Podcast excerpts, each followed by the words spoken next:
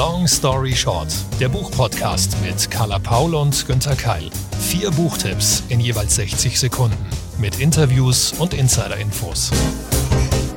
Herzlich willkommen bei Long Story Short. Mein Name ist Enya Jans, ich bin die Herausgeberin des Moka Literaturmagazins und mein aktueller Buchtipp ist Nie, Nie, Nie. Erschienen gebunden 2020 im Dumont Buchverlag und 2022 kommt es eben dort als Taschenbuch. Die Norwegerin Lindströmsborg stellt sich und uns in ihrem Buch die Frage, was ist ein erfülltes Leben und warum ist es so schwierig, andere Lebensentwürfe zu akzeptieren? Ein Leben mit Kind oder ohne, als Single, Paar oder Familie. Warum wird von jeder Frau erwartet, dass sie Mutter werden will? Lindströmsborgs namenlose Protagonistin versucht nur ihren eigenen Wünschen und Bedürfnissen zu folgen. Und es wird ihr verdammt schwer gemacht. Aber für mich geht es hier nicht nur um meinen Körper, mein Leben, meine Entscheidung. Ich frage mich, warum Menschen, die man liebt und von denen man geliebt wird, bewerten und verurteilen, statt empathisch und verständnisvoll zu sein. Dieses Buch ist so klug und so wichtig und ist für jede Generation brandaktuell, finde ich. Und jetzt wünsche ich euch viel Spaß mit Carla und Günther und natürlich den Büchern. Ich bin baff. In die Antarktis? Ich, ich weiß, dass Geld kein Problem darstellt, aber in die Antarktis? Nicht gerade ein alltägliches Urlaubsziel. Warum ausgerechnet in die Antarktis, frage ich. Pinguine. P Pinguine? Pinguine. Oh, wie schön, Carla. Pinguine, eine meiner Lieblingstierarten, super neben Eichhörnchen. Ich liebe sie. Und ich gehe mal davon aus, dass du genau das Richtige für die kalte Jahreszeit damit ausgewählt hast. Na, aber selbstverständlich. Mir war nämlich total nach was, das leicht fürs Herz ist. Liebevoll geschrieben. Was, was man so an einem Sofanachmittag beim Kuchen weglesen und sich dabei so von innen und außen ein bisschen wegschnuckeln kann. Äh, was war das jetzt? Wegschnuckeln oder wegschuckeln oder schuggeln? Wegschnuckeln. Also, pass auf. Wenn man keine Lust auf die Außenwelt hat, ja, und äh, klar, Herbst und Winter und so bei dem schlechten Wetter ist das ja, ähm, und das ist alles so dunkel und man hat das Gefühl, okay, es wird um 11 Uhr bis 11.30 Uhr mal kurz hell und dann um 11.35 Uhr wieder dunkel. Und dann baut man sich so mit allem, was einem gut tut, einfach so überdimensionales Iglo mit Decken und schöner Musik und, und äh, gutem Essen und ganz viel Watte zwischen sich und, und der Realität. Und ich finde, manchmal braucht man das einfach, natürlich auch im Sommer, klar. Und diese Watte, also dieses Abschirmen und für eine Weile einfach mal nur das kitschig Schöne reinlassen, finde ich, das, das darf, das kann, das sollte ja auch immer mal ein gutes Buch sein. Und damit erfüllen diese Romane, finde ich, genauso ihren Zweck wie, oder zumindest für mich, wie kluge Sachbücher oder wie wilde Debattenliteratur. Und ja, also nachher, wir haben ja wieder zwei Bücher dabei. Nachher habe ich dann in der Backlist auch noch mal was sehr stilistisch Feines, also ziemlich großartige Gesellschaftsliteratur. Aber jetzt eben erstmal ein Roman, der mir ja Zuckerwatte ums Herz packt. Oh, wie schön formuliert. Da bin ich jetzt aber sehr, sehr gespannt und unsere HörerInnen sicherlich auch. Dann immer her damit, Carla. 60 Sekunden Long Story Short. Miss Veronica und das Wunder der Pinguine. Von Hazel Pryor, übersetzt von Thomas Bauer, als Taschenbuch im November im Goldmann Verlag erschienen auf 464 Seiten. Veronica McCready steht kurz vor ihrem 86. Geburtstag und langweilt sich fast zu Tode. Sie ist klug, sie ist schnippisch, sie ist reich, aber ziemlich allein und nun beschließt sie, das zu ändern. Sie nimmt Kontakt zu ihrem sehr gegensätzlichen und sehr viel jüngeren Enkel Patrick auf. Und naja, mm, die Annäherung läuft, sagen wir, suboptimal. Zudem hegt Veronica McCready eine große Leidenschaft für Tierdokumentation und insbesondere die Pinguine haben es ihr angetan. Eine alte Frau muss schnelle Pläne machen. Sie fährt also spontan in die Antarktis zu einer Forschungsstation und auch das läuft, naja, sagen wir eben mal suboptimal. Aber Veronica hat sich in über acht Jahrzehnten noch von gar nichts abbringen lassen und gestaltet diesen eiskalten Ausflug zu einem besonderen Erlebnis. Und zwar für alle. Was für eine lustige, leichte, liebevolle Geschichte, flott und modern erzählt und schon, ja, sagen wir es, nahezu Netflix-tauglich. Wir fliegen mit den Charakteren über die Seiten und sind trotz leicht vorhersehbarer Entwicklung in kürzester Zeit ziemlich hooked. Ein Roman eben wie Zuckerwatte und die literarische Wärmflasche für aktuelle Eiszeitmomente. Ich lege sie mir gleich auf den Bauch, diese Wärmflasche. Super. Und ähm, ist es nicht auch so, Carla, können wir mal ausdiskutieren, dass ein großer Teil von diesen Wohlfühl-Wärmflaschen-Romanen mit Tieren zu tun hat, oder? Die Wale waren zuletzt auch sehr erfolgreich. Die Elefanten fallen mir da ein. Ähm, kommst du noch auf andere? Naja, Katzen und Hunde ständig. Mhm. Und, und natürlich auch je außergewöhnlicher, desto, desto besser. Aber ist doch auch nett. Also ich kann da natürlich gar nichts sagen. Ähm, jeder weiß, glaube ich, wie sehr ich irgendwie Tiere liebe und mich deswegen da sehr freue. Und wenn das einen, einen guten Part hat im Roman, es gibt es ja auch im, im Krimi- und Thriller-Bereich, dass das dann sozusagen, dass da Tiere getötet werden. Das finde ich dann natürlich immer nicht so schön. Finde ich das sehr, also ich finde, es passt gut zusammen. Also mhm. wir, wir wissen doch im eigenen Leben einfach, dass das oft für viele eine schöne, beruhigende, liebevolle Wirkung hat, dass Tiere manchmal ja, dass so das gewisse Etwas im, im Leben haben, dass da manchmal wir vielleicht eine Verbindung spüren, die wir mit Menschen nicht haben. Und warum soll das dann in Romanen nicht auch so sein? Also ähm, hat seine Berechtigung und ja, zugegebenermaßen, ich freue mich dann auch immer, wenn irgendwo eins auf dem Titelbild drauf ist oder im Titel selbst und ähm, wenn, wenn das dann einen lustigen, schönen guten Charakter mit einnimmt. Und da fällt mir jetzt auch gleich wieder der Fuchs 8 ein, den ich ja in einer der letzten Folgen von Long Story Short schon gelobt habe als eins meiner Lieblingsbücher der letzten Jahre. Das stimmt. So ähm, fangen die Tiere das eigentlich super ein. Und sag mal, Carla Hazel, die Autorin, die hat ja, glaube ich, selber eine, eine rothaarige Katze, oder? Habe ich irgendwo genau. gelesen. Ja, sie ist ähm, Harfenistin und äh, schreibt, hat jetzt eben auch schon noch einen anderen Roman geschrieben. Bei uns äh, hat man angefangen mit dem erfolgreichsten Roman, mit dem Pinguin-Roman. Und äh, kann ich auch gut verstehen. Der Roman ist weltweit erfolgreich. Der ist, glaube ich, sogar ins, ins Chinesische übersetzt ähm, und macht richtig Spaß. Ich kann das gut verstehen. Das ist eine sehr lustige Geschichte. Und wenn man sich, man kann das mal angucken auf ihrer Webseite, wenn man sie sich ansieht, dann ahnt man, genau so eine Frau schreibt genau so einen Roman. Da passt zusammen, was zusammen gehört. Und ich freue mich da auch auf mehr tatsächlich, weil ihr glaube ich das mit der Literaturliebe, mit der Lebensliebe, also glaube ich das total. Ganz toll. Danke dir, Carla, dass du für diese Pinguin-Momente gesorgt hast. Und die passen ja auch grundsätzlich zu den Sofa-Momenten, die wir ein bisschen würdigen wollen in dieser Folge von Long Story Short. Auch mein Tipp, die Neuerscheinung, ja, würde ich sagen, ist so ein Sofa-Tipp. Ich habe ein Zitat für dich. Aber wenn ich Oh William denke, meine ich dann nicht letztlich auch Oh Lucy? Meine ich nicht Oh ihr alle? Oh ihr lieben alle auf der ganzen weiten Welt?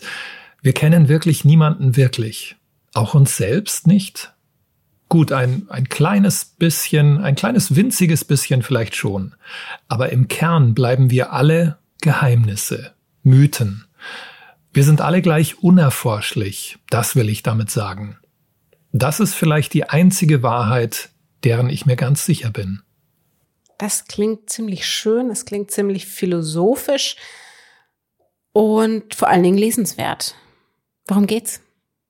Es geht um den neuen Roman von Elizabeth Stroud. Von ihr hast du ja auch schon mal was mitgebracht in Long Story Short und jetzt gibt's Neues von ihr. 60 Sekunden Long Story Short für O. William, erschienen bei Luchterhand, übersetzt von Sabine Roth. Hm. O. William, was mag das nur bedeuten? Das O ist jedenfalls sehr wichtig in diesem Roman und es steht zu Recht im Titel.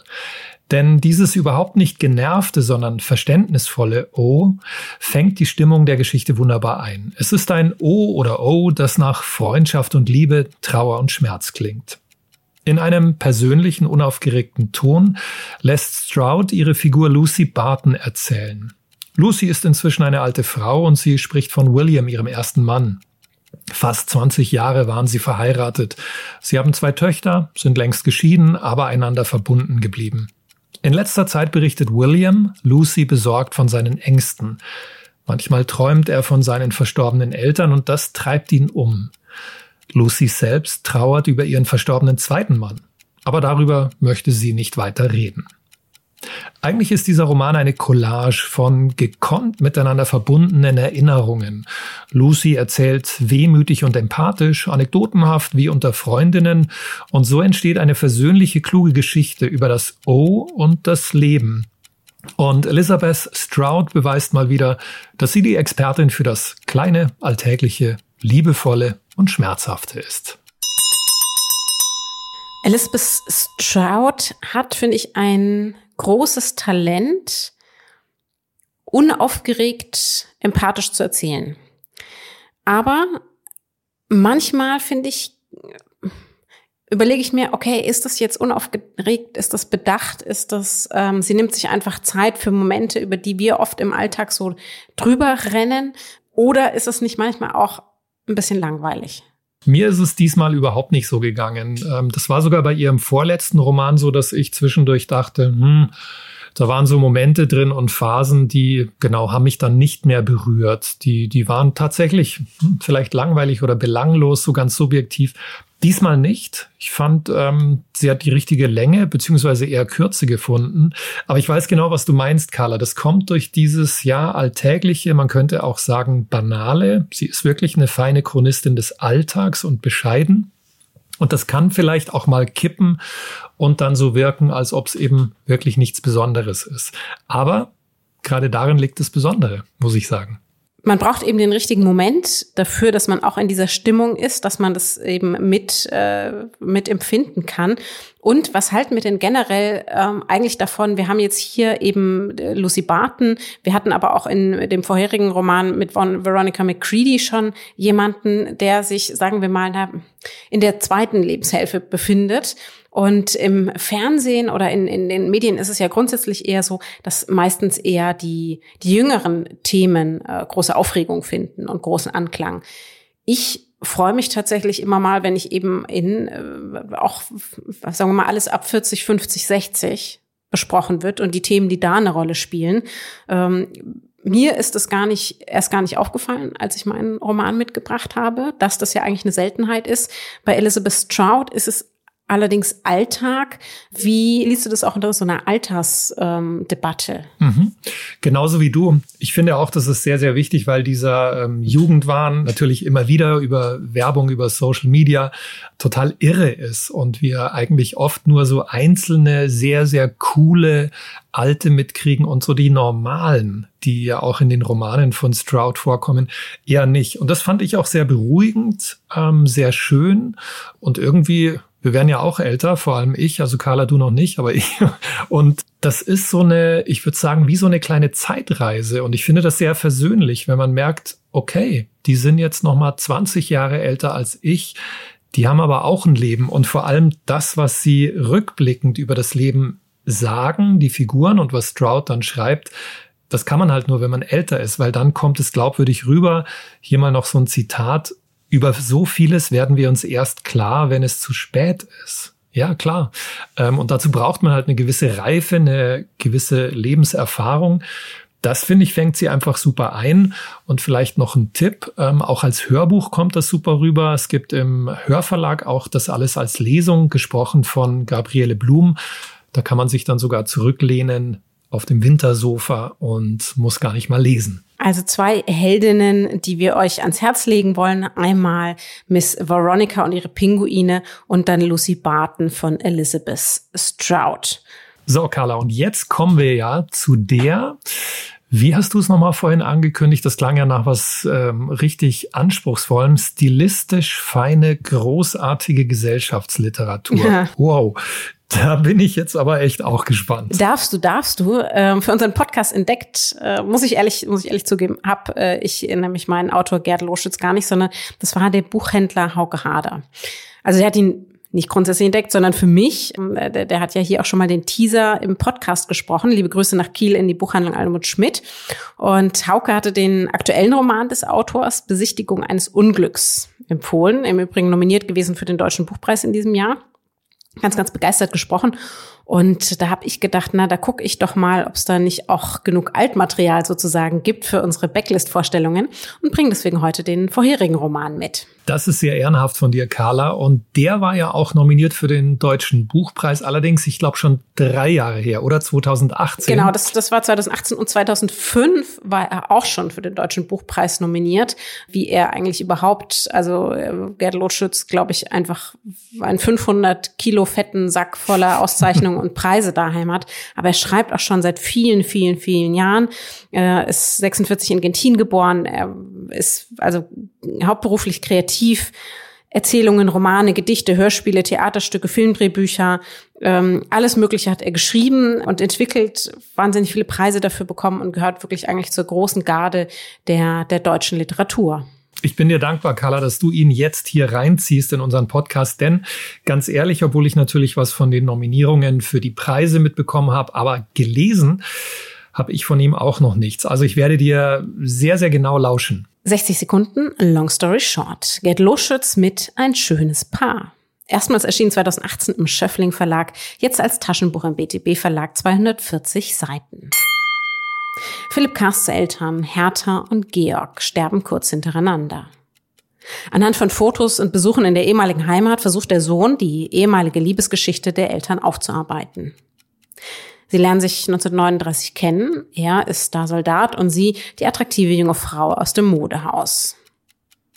Sie überstehen viel gemeinsam, den Zweiten Weltkrieg und die Anfänge der DDR, aber nicht genug.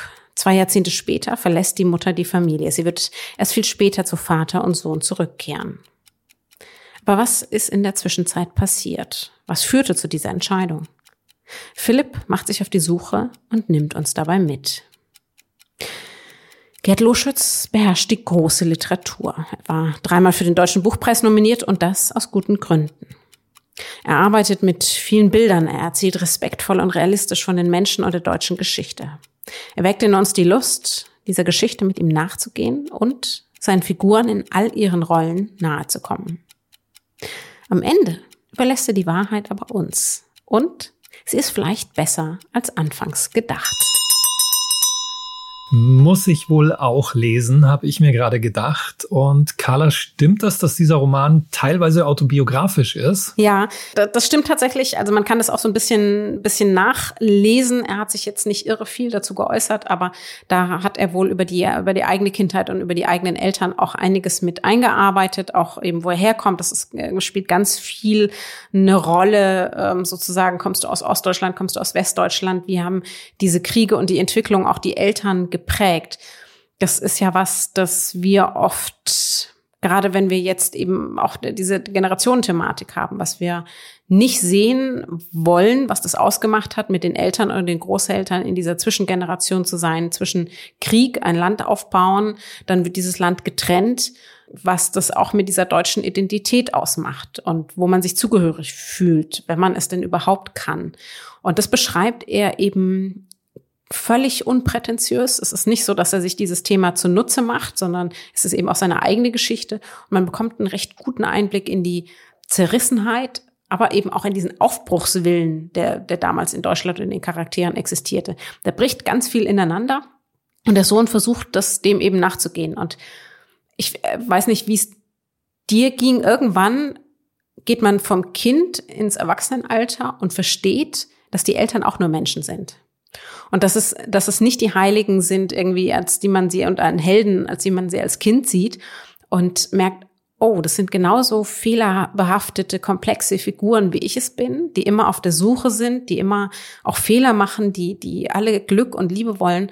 Und dem nähert sich, finde ich, Loschitz so klug und zärtlich und, und offen an und bleibt völlig frei in der Wertung also für mich völlig unverständlich ist er sozusagen der Leonardo DiCaprio der deutschen Literatur, warum er den deutschen Buchpreis dafür noch nicht bekommen hat. Der kann wirklich viel und ich freue mich jetzt praktisch, dass ich so dank auch Horke Hader sein Werk einfach so Stück für Stück nachlesen kann. Das ähm, ist für mich eine ganz große Entdeckung und ich hoffe für viele Hörende auch. Also ein ganz wichtiger Tipp von Carla und von der großen Literatur jetzt in die großen Berge und ähm, packende Spannung. Luca D'Andrea mit Der Tod so kalt, erschienen bei Penguin, übersetzt von Verena von Koskul. Eine schroffe Bergwelt, die für Menschen tödlich sein kann. Ein Fremder, der in eine verschwiegene Dorfgemeinschaft eindringt.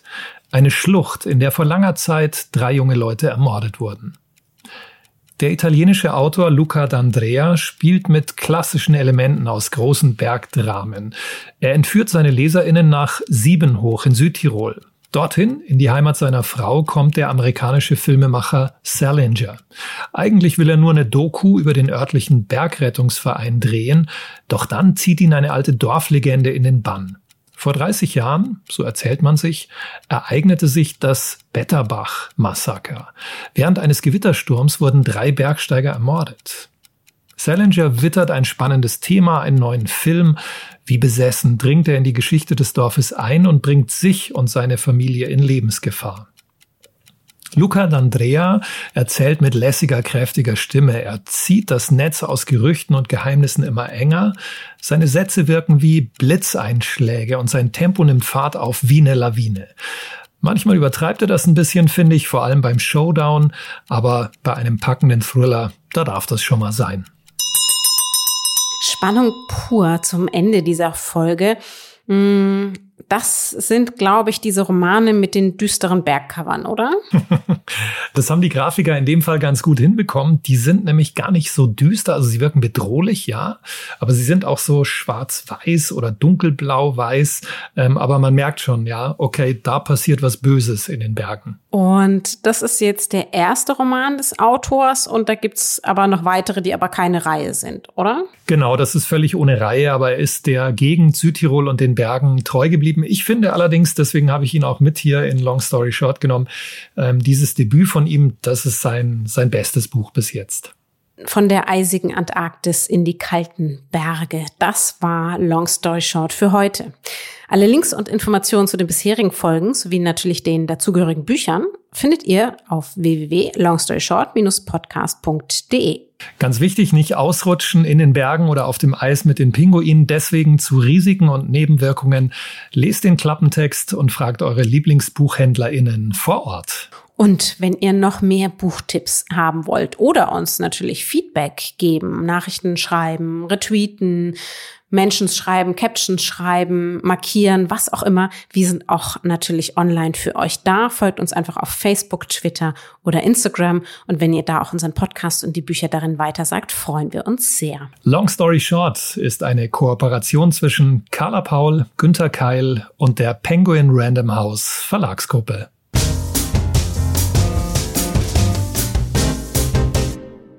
Zum Schluss noch eine kleine Audioempfehlung. Und dafür lasse ich am besten die Podcasterin selbst zu Wort kommen. Hallo, mein Name ist Bettina Billerbeck. In meinem Podcast So Far So Good geht es ums Wohnen, denn wir sind von Schöner Wohnen. Wir, das sind Bettina Billerbeck und ich bin Anne Zuber. Anne kennen viele wahrscheinlich von ihrer Kolumne Das gewohnte Leben bei uns im Heft. Und wir reden eigentlich so über die großen Einrichtungsfragen. Es geht auch viel ums Zusammenleben bei uns. Hört doch mal rein, So Far So Good auf Audio Now und überall, wo es Podcasts gibt.